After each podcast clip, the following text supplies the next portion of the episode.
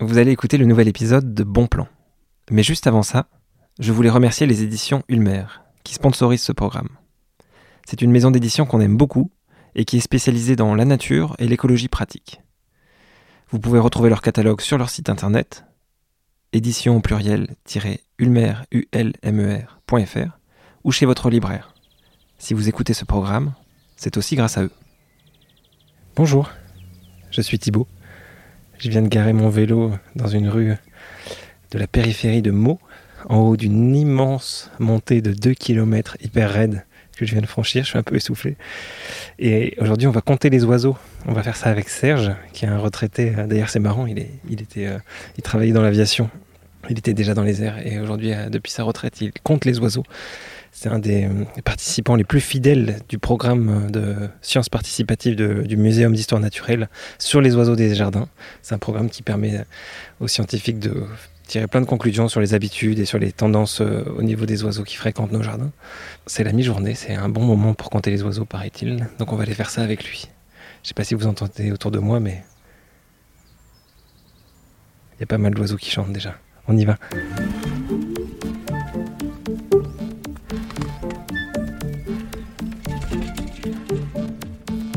Bonjour. Bonjour. Thibaut, enchanté. Brigitte, je vous emmène. Merci. Bonjour Serge. Ça va bien? Bonjour. Enchanté. Oui, ravi. Vous n'avez pas de problème pour venir? Parfait, la montée était sérieuse, mais je l'ai franchie. faut du, faut du jarret. je peux vous offrir quelque chose à boire? Eh ben, je veux bien un verre d'eau, c'est gentil. Euh, Je m'appelle Serge. Euh, je suis retraité. Important parce que c'est ce qui m'a permis de laisser cette passion euh, des oiseaux m'envahir. Euh, vous dire comment elle est venue, je n'en sais trop rien. C'est un petit peu ce que je dis quand on me pose la question. J'ai toujours aimé tout ce qui vole. Alors donc que ce soit euh, que ce soit euh, en métal, donc des avions, en passant par des modèles réduits, ou du moment que ça vole, j'adore ça. C'est vraiment euh, euh, c'est vraiment une grande passion. C'était mon métier. J'ai donc arrêté euh, mon métier dans l'aviation.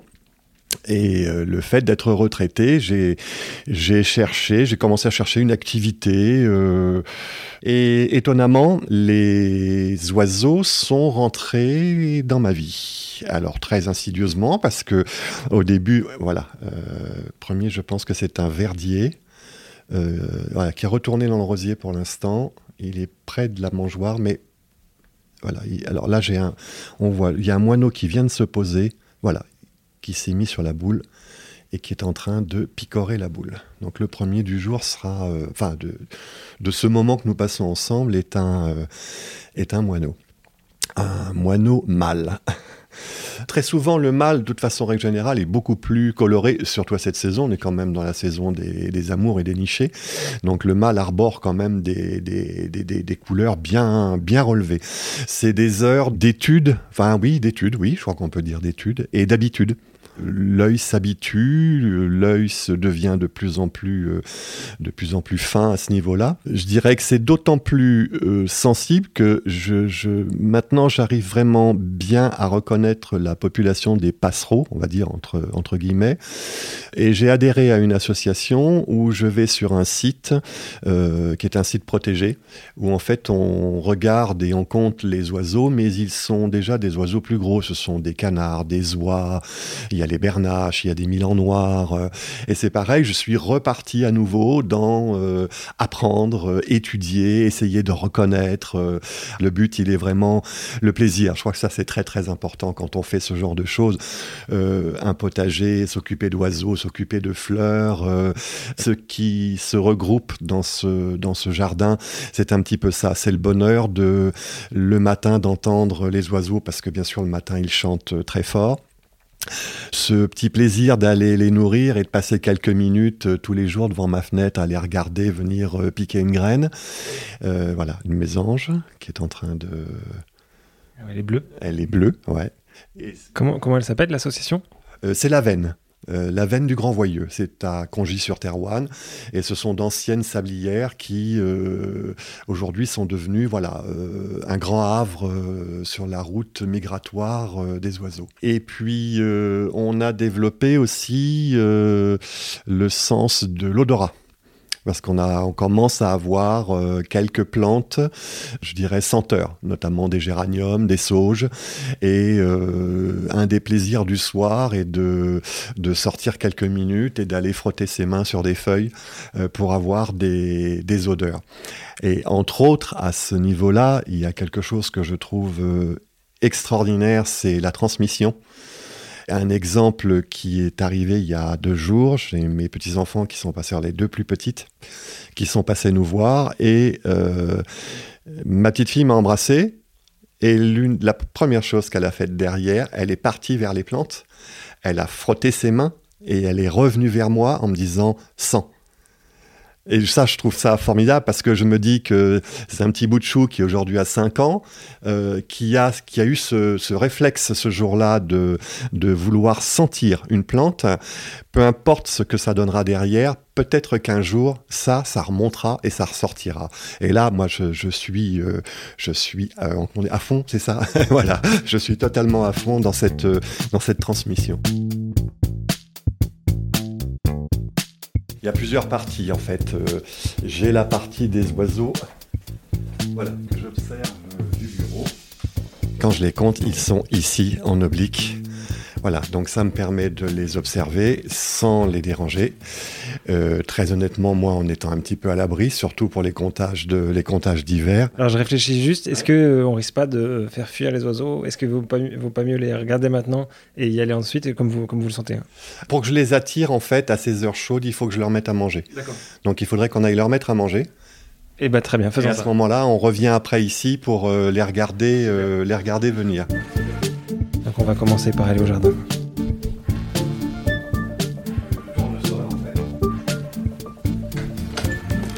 Donc euh, je prends les graines d'oiseaux du ciel, des graines de tournesol, et nous allons à ce que je l'appelle le MacPiaf. Il y a le McDonald's et il y a le MacPiaf. Dans deux boîtes en plastique, il y a des graines.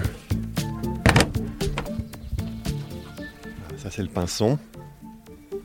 Pinson qui pousse sa, chansonnette, qu'on entend beaucoup en ce moment, parce qu'en fait, ils, ils revendiquent, un, voilà, ils revendiquent un petit peu leur territoire. Donc quand on les entend chanter comme ça, en général, ils sont en hauteur, au niveau d'un sommet d'arbre. Et euh, le fait de chanter, c'est un peu de dire euh, ici, c'est chez moi. Donc si jamais un autre individu euh, venait, ça pourrait éventuellement mal se passer. on en entend d'autres en fond, plus dans la zone dans la zone boisée, celui qu'on entend tout au fond, c'est un merle. C'est une heure un peu calme parce que c'est une heure chaude, donc euh, très souvent les oiseaux sont plus, euh, je dirais, au niveau chant, au niveau activité. Le matin, on en voit vraiment beaucoup. Mais quand on va leur donner ces petites choses, normalement, elles devraient... Je les nourris essentiellement en hauteur parce qu'ils viennent plus facilement. Euh, en hauteur par rapport au sol. Je pense qu'ils ont, euh, il y a le problème des prédateurs en fait. la mésange viendra très souvent en hauteur, dans 80% des cas. La citelle torche-peau vient en hauteur. Par contre, certains oiseaux comme le pinson, ne se posent jamais dans les mangeoires. Eux vont au sol. Donc je mets une partie dans les mangeoires et une partie au sol, comme ça tout le monde trouve un petit peu son bonheur.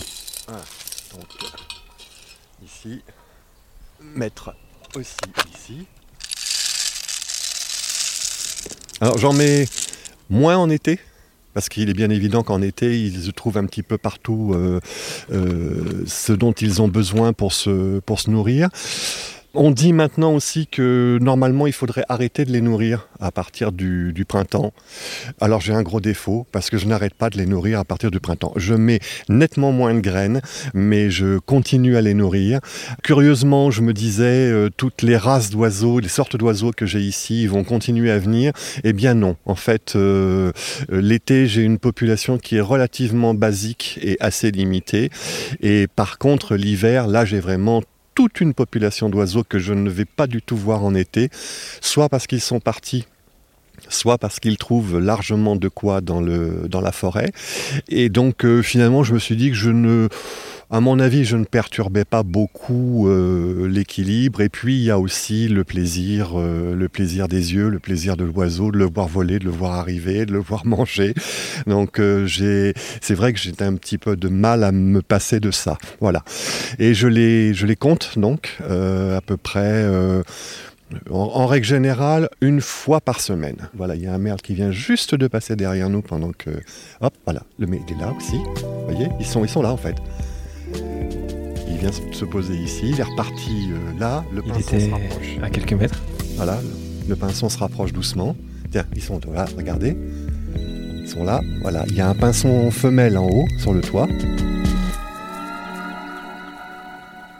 Donc il y a cette espèce de rituel que moi j'adore et que je viens, j'attends deux minutes et très souvent, voilà, ils sont là, ils attendent. Il y en a, voilà, le merle vient de se reposer sur le toit, alors qu'il y a euh, trois minutes, il n'y avait pas un oiseau. Vous voyez, c'est ça, voilà. Moi je trouve ça vraiment euh, formidable. Ce sont mes amis entre guillemets. Comment vous avez reconnu que c'était un pinson femelle? Ben, Je l'ai appris. Au début, je ne savais absolument pas ce que c'était. C'est quand même un des plus connus, c'est un de ceux qu'on voit le plus, donc on connaît le mieux. Donc j'ai vu le, j'ai vu le pinson et petit. Vous pouvez le décrire le pinson Il est gris, un peu, un peu gris bleu sur la tête. Il a le poitrail qui serait euh, de couleur euh, fauve et il a sur les ailes une bande blanche. Voilà, c'est le, la caractéristique principale, c'est tête euh, gris bleu et poitrail fauve. La femelle euh, va en fait avoir la même forme que du mâle. Par contre, elle n'aura quasiment pas de couleur. On va la reconnaître parce qu'elle a des bandes un peu plus beige clair sur la tête. Elle a le poitrail qui est euh, beige aussi. On la retrouve avec cette bande blanche qui est sur l'aile. Très souvent, euh, même de les voir arriver, la façon dont ils volent, je sais a priori grosso modo ce que c'est. J'imagine, enfin, vous pouvez peut-être décrire d'ailleurs un peu l'endroit, vous avez aménagé le jardin pour qu'il soit plus accueillant pour les oiseaux. Alors oui, donc en, fait, euh, au départ ici, c'était vraiment euh, beaucoup de pelouse, pas énormément de, feuillus, on va dire. La grosse différence qu'il y a depuis que nous sommes là, c'est ces bosquets, où en fait, euh, il y a des choses de plantées, mais il y a beaucoup d'herbes. Vous voyez, bon, par exemple, le boule de neige, voilà, au pied, avant, il n'y avait rien. Aujourd'hui, vous avez toutes ces petites euh, herbes et curieusement, les oiseaux vont dans les herbes. Je pense qu'il y a certainement un substrat euh, nutritif. Euh. Je vois, je vois qu'il y a des euphorbes, ça fait plein de petites fleurs, par exemple. Euphorbes, qu'il y a plein de petites fleurs. on en est venu aussi beaucoup à vivre un peu le jardin avec le semi naturel. les euphorbes, initialement, je n'en avais pas. Euh, ma voisine avait des euphorbes. Euh, un jour, m'en a passé une, donc je l'ai plantée. Et puis petit à petit, on s'est rendu compte que les euphorbes sortaient aussi chez nous. Et tout simplement par semis spontané, euh, naturel. Donc toujours ce, ce, rapport que j'aime beaucoup d'une nature qui est à la fois libre? Oui, libre. J'essaie de, j'essaie de, de rendre libre.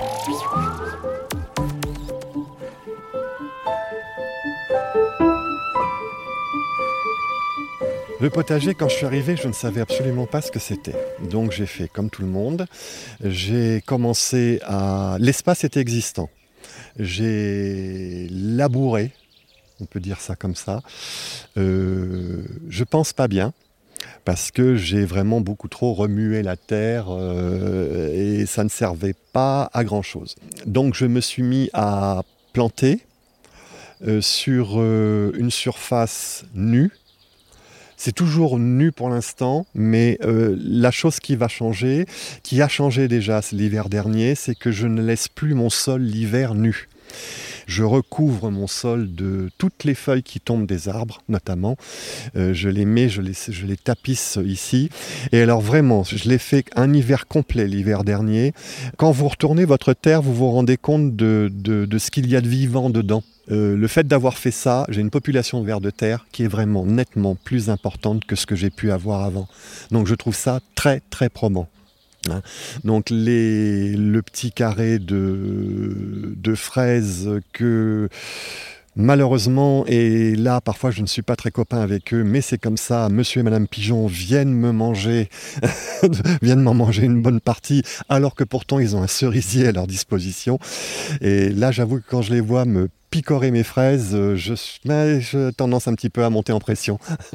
Vous n'avez pas mis de filet? Non, tant pis, ils mangeront ce qu'il y a à manger. Si moi je peux en reprendre quelques-unes, ce sera sympa. Non, j'ai pas du tout envie euh, de cette nature. Euh, euh, je crois qu'il faut, voilà, il faut faire avec. avec ce qui vient. Bon, je dirais que tout le monde a droit au bonheur, donc bah, le pigeon a droit aussi de se régaler avec des fraises. Voilà. Et puis donc là en arrière du jardin, il y a cette, ce bois. Je croise les doigts pour qu'il reste là très longtemps. Il fait partie d'un d'un centre aéré pour les enfants. Donc il n'y a pas de raison que, que, ça change, parce que la population, je pense que la population d'oiseaux, elle vient de là. Oui. Ils sont tous là. Et en fait, accessoirement, ils viennent dans les jardins, mais la base, la base, elle est là. Si demain on enlève ça, je serais curieux de voir ce qui me resterait au niveau du jardin comme, euh, comme oiseau. J'en aurai encore, mais ce sera certainement très limitatif. Alors que là, il y a quand même des choses. Euh, il y a entre les, les pivers, a les pivers, les jets des chênes. Euh, voilà, il y a quand même des oiseaux, tous les passereaux. Voilà, le HLM à Piaf, il est, vraiment là. Et pourvu que, pourvu que ça dure dans toutes ces choses qui, changent un petit peu autour de nous. Sinon, bon, on fera, on fera avec, hein, mais c'est quand même. moi, là, je, je souffre parce que ça me manquerait beaucoup. J'ai cette chance euh, euh, que tous les jours je, quantifie d'être euh, dans cet environnement à la fois de calme, d'oiseaux que j'entends toute la journée. si je devais perdre ça demain, je pense qu'il y aurait un coup, il y aura un coup dur, certainement. Voire envisager de peut-être de partir, d'aller ailleurs. C'est une des choses qui me ferait, qui me ferait bouger. Bah, je vous propose de rentrer. Je reviens sur ce que vous disiez tout à l'heure. Le fait que c'est intéressant le fait que euh, vous êtes un peu reconnecté à la nature via votre jardin en ville et maintenant ça vous donne envie d'aller sur un site protégé, un environnement, enfin en pleine nature on peut dire, euh, pour aller compter les, oiseaux. En fait c'est votre jardin qui vous a reconnecté à la nature.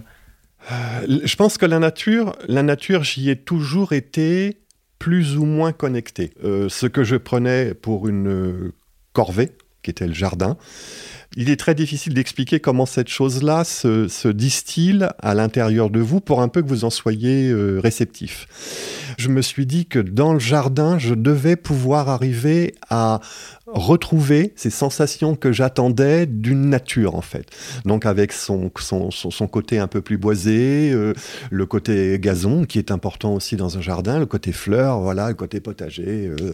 Je trouve qu'il y a des gens formidables, entre autres donc euh, ma voisine qui est une personne qui aborde la nature justement sous un aspect, je dirais, elle me disait initialement quand elle est que sur son terrain, elle essaye de protéger les oiseaux, elle gardait toujours euh, un coin euh, complètement broussailleux pour que la vie, euh, je dirais, naturelle d'un jardin puisse se faire. Voilà deux jardins qui initialement étaient, je dirais, différents. Chacun avait son jardin. Je dirais qu'aujourd'hui, ces deux jardins, c'est un, c'est un grand jardin. Au niveau des oiseaux, entre autres, c'est énorme parce que je pense qu'on par ce biais-là, on peut arriver à créer un havre. Et, vous parlez de votre voisine et puis des, passionnés que vous avez rencontrés. Ça vous a aussi rapproché des autres, le fait de vous reconnecter à la nature? J'ai toujours été entre guillemets, près des autres. J'ai une profession qui était commerciale, entre guillemets, euh, donc je, j'étais steward euh, pour une, euh, la compagnie Air France. Puis c'était vraiment une vocation parce que je l'ai profondément voulu, ce, ce, métier. Quand j'ai arrêté, je me suis rendu compte que je n'arriverais pas à rester, en fait, seul chez moi. J'ai besoin de l'autre. Le tout étant de trouver après voilà le domaine euh, qui peut vous intéresser. Bon, ben, moi ça a été voilà la nature, les oiseaux. Euh, donc euh, c'est un parc où je me... une citelle, regardez, citelle torche-peau. Alors on la reconnaît, moi je l'appelle Zoro. Voilà. Alors là c'est une tourterelle qui a dû arriver. Pourquoi Zorro Parce qu'elle a un bandeau noir sur chaque, sur, euh, de, de, chaque côté, en partant du bec, en passant par les yeux, en allant vers, les, vers l'arrière. Et avec les enfants, on, les appelle les Zorros. Donc la citelle torche-peau surnommée, surnommée Zorro. Alors, et voilà, derrière, l'assenteur mouchet. Il arrive toujours là par derrière, il sort du, du, du petit feuillu, il vient, il prend deux, trois graines, il reste pas très longtemps et, et il s'en va. Moi, c'est un oiseau qui m'amuse beaucoup parce qu'il est, euh, il est très discret. Par contre, là, dans la mangeoire, je ne vois pas trop qui est. Quand j'ai ce genre de doute, voilà, j'ai ma petite paire de jumelles. Et ça me permet. C'est un verdier qu'il y a dans la mangeoire. Voilà. La tourterelle qui vient de se reposer euh, par terre, les verdiers qui s'installent. On a beaucoup de, beaucoup verdiers euh, ici. Quelques semaines, il y a une, une étude, euh, une de plus, qui a montré l'effondrement des stocks d'oiseaux euh, en France Oui, depuis euh, 25 apparemment, ans. oui. Sur euh, certaines espèces, ça va jusqu'à 90%, 95% de pertes. Donc, euh, Les moineaux, Mm. notamment. et apparemment, dans- aussi les moineaux, par exemple. Et on- donc on craint un printemps silencieux. Vous, vous êtes un peu épargné, vous en avez conscience, vous y réfléchissez, vous le voyez quoi Alors, une chose que j'ai vue largement évoluer en, en 5-6 ans, là, sur ces 5-6 dernières années, la nature se rétrécit ici. Et je vois des changements qui vont avec. J'avais juste derrière un grand bois. euh, et quand on est arrivé, un des plaisirs d'été, c'était d'entendre, j'entendais quasiment tous les soirs, des, des chouettes, des hulottes. Et c'était absolument superbe. Il se trouve que pour des raisons de, apparemment d'effondrement des sols, ils ont décidé de raser quasiment les trois quarts de ce, de ce bois qui était là derrière pour en faire un site de ce qu'on appelle de stockage de déchets inertes. C'est-à-dire on, charge du gravat, du gravat, du gravat pour faire apparemment... euh, alors, je ne sais pas si ce sera un parc qui disait, oui, une zone euh, d'activité où on pourrait faire du vélo ou autre. Le fait est, c'est que moi, ce changement-là, il n'y a plus de chouettes et il n'y a plus de hulottes. Bon, et ben, je suis très content d'avoir. euh, Moi, je connaissais, je connais très mal les oiseaux et je les reconnais très mal, donc je suis vraiment ravi d'avoir eu un- une petite initiation aujourd'hui avec vous. Merci beaucoup. Je vous en prie. et puis, euh, un petit coup d'œil aux oiseaux de temps en temps, vous devez pouvoir... euh, Est-ce que vous aviez vu une citelle avant? Je suis pas sûr. Non. Ouais, donc, bah, vous penserez à moi parce que vous penserez à Zoro si un jour vous en voyez une autre. C'est sûr. Maintenant, je n'oublierai jamais la citelle. Merci encore et au revoir. Je vous en prie. Au revoir Thibault. Merci d'avoir écouté cet épisode de Bon Plan. Ce podcast sort toutes les deux semaines et il est accompagné d'une newsletter qu'on vous recommande chaudement. Vous pouvez retrouver toutes ces infos sur le site de Bon Plan, bonplan au pluriel.com. À dans deux semaines.